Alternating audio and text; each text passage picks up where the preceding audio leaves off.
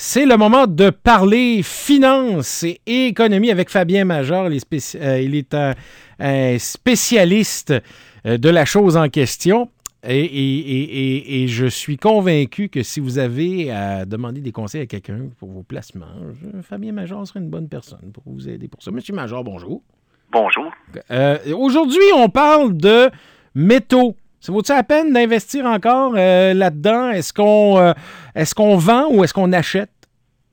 Ben, le stratège euh, en chef des métaux précieux chez BMO, lui, croit le contraire. Et, ce qui, m'a particulièrement touché, intrigué, c'est de voir que quelqu'un qui prône depuis, je sais pas moi, 15-20 ans les métaux précieux, il dit vendez-moi ça puis achetez de l'immobilier aux États-Unis. Ça, c'est un gros revirement. Euh, BMO, ça fait longtemps qu'il se spécialise et puis qu'il analyse les métaux précieux et puis n'en avec pour l'or. Mais là, maintenant, le vent change de direction. Évidemment, je crois que l'or, ce n'est pas pour monsieur et madame tout le monde. Ce sont pour les spéculateurs, ceux qui souhaitent faire un coup d'argent rapide. Et c'est à ceux-là que s'adresse ce message-là. Acheter de l'immobilier au Canada? Non aux États-Unis, parce qu'aux États-Unis, ils l'ont eu la correction immobilière, et ceux qui veulent faire un coup d'argent, ben devraient peut-être regarder un petit peu ce genre de consensus. Le consensus sur l'or, il est à peu près à 1475, 1500 dans, dans ces eaux-là, euh, l'once d'or, mais euh, sa valeur réelle, plusieurs voix l'ont analysé et se disent que ça devrait valoir entre 600 et 800 dollars l'once.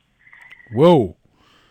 Ça fait longtemps. je pense que 6 à 800, ça remonte à 1997 ou 98, là, à peu près, cette valeur-là.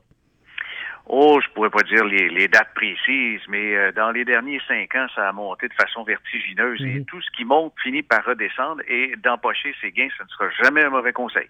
OK, mais c'est une bonne stratégie d'investir aux États-Unis parce qu'en fait, on spécule sur la reprise économique et on sait très bien là, que jusqu'à tout récemment, il y avait encore des condos en Floride sur le bord de mer, des affaires qui se vendaient à 1 400 000, 1 500 000 que tu pouvais ramasser à moins le million, donc pour à peu près 4 ou 500 000 le condo. Là. Ah oui, oui, au moins que ça. Ou moins que ça. Alors, euh, il y a peut-être encore des, aubaines à faire, mais éventuellement, avec une reprise économique aux États-Unis, euh, ces, propriétés-là vont reprendre la valeur, c'est clair. Oui, oui. Et hier, les dernières statistiques sur les ventes, euh, les promesses de vente d'habitation ont été très intéressantes et le marché a terminé en forte hausse parce qu'on s'attendait pas à ce que finalement l'immobilier remonte, monte comme ça des signes de vigueur.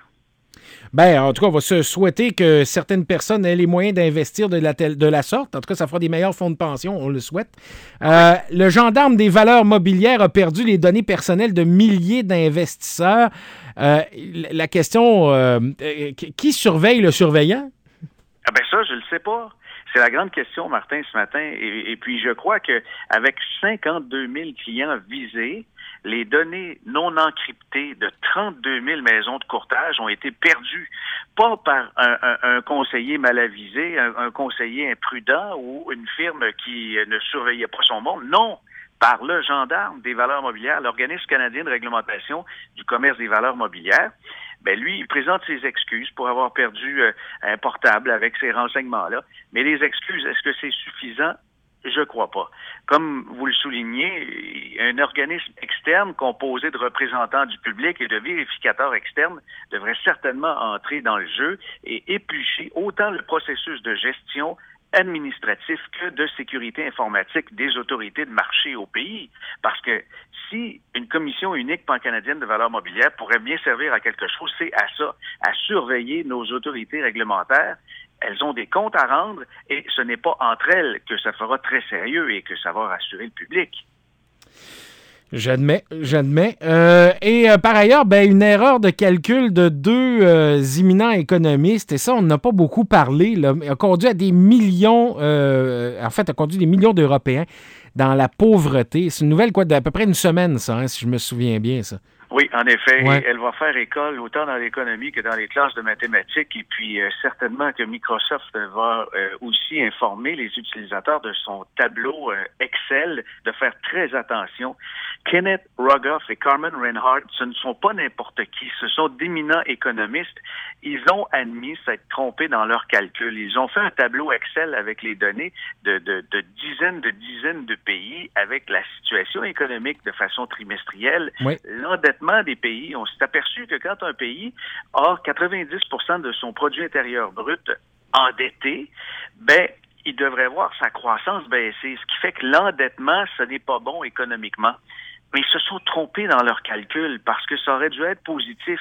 Un pays endetté et qui a des dettes pour euh, repartir son appareil gouvernemental stimule l'économie. C'est pour ça que des, dizaines de pays euh, appliquent des mesures d'austérité, comme on le voit actuellement en Europe. Elles appliquent des, l'austérité, elles font des coupures dans la fonction publique, dans l'investissement gouvernemental, pour une raison très simple. Elles le font pour que l'économie reparte. Mais le calcul est biaisé, ça fait le contraire.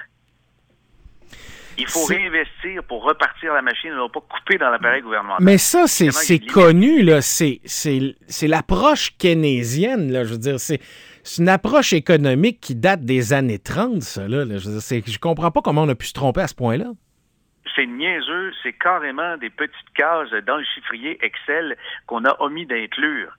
Parce que le résultat, c'est 2,2 au lieu de 0,1 mais euh, tout ça, ça représente des, milliards de dollars. C'est quand même hallucinant. Évidemment, l'endettement grandissant d'un pays, c'est pas soutenable pour les finances publiques. Mais quand on est à près de 90% de son PIB, ce n'est pas encore la panique et un gouvernement peut opérer et doit garder les employés de la fonction publique s'il veut que ces gens-là dépensent et puis paient des taxes et des impôts. Euh, c'est logique, mais en même temps, la meilleure solution, c'est encore de se débarrasser de ses dettes, mais pas au détriment de la croissance. Oui, absolument. Il n'y a rien de simple, mais euh, lorsque tout un pan de l'économie ou, comme vous l'avez dit, de la théorie économique est basé sur de faux calculs, il ben, faut les revoir, ça presse. Merci beaucoup, Fabien Major. Bonne journée.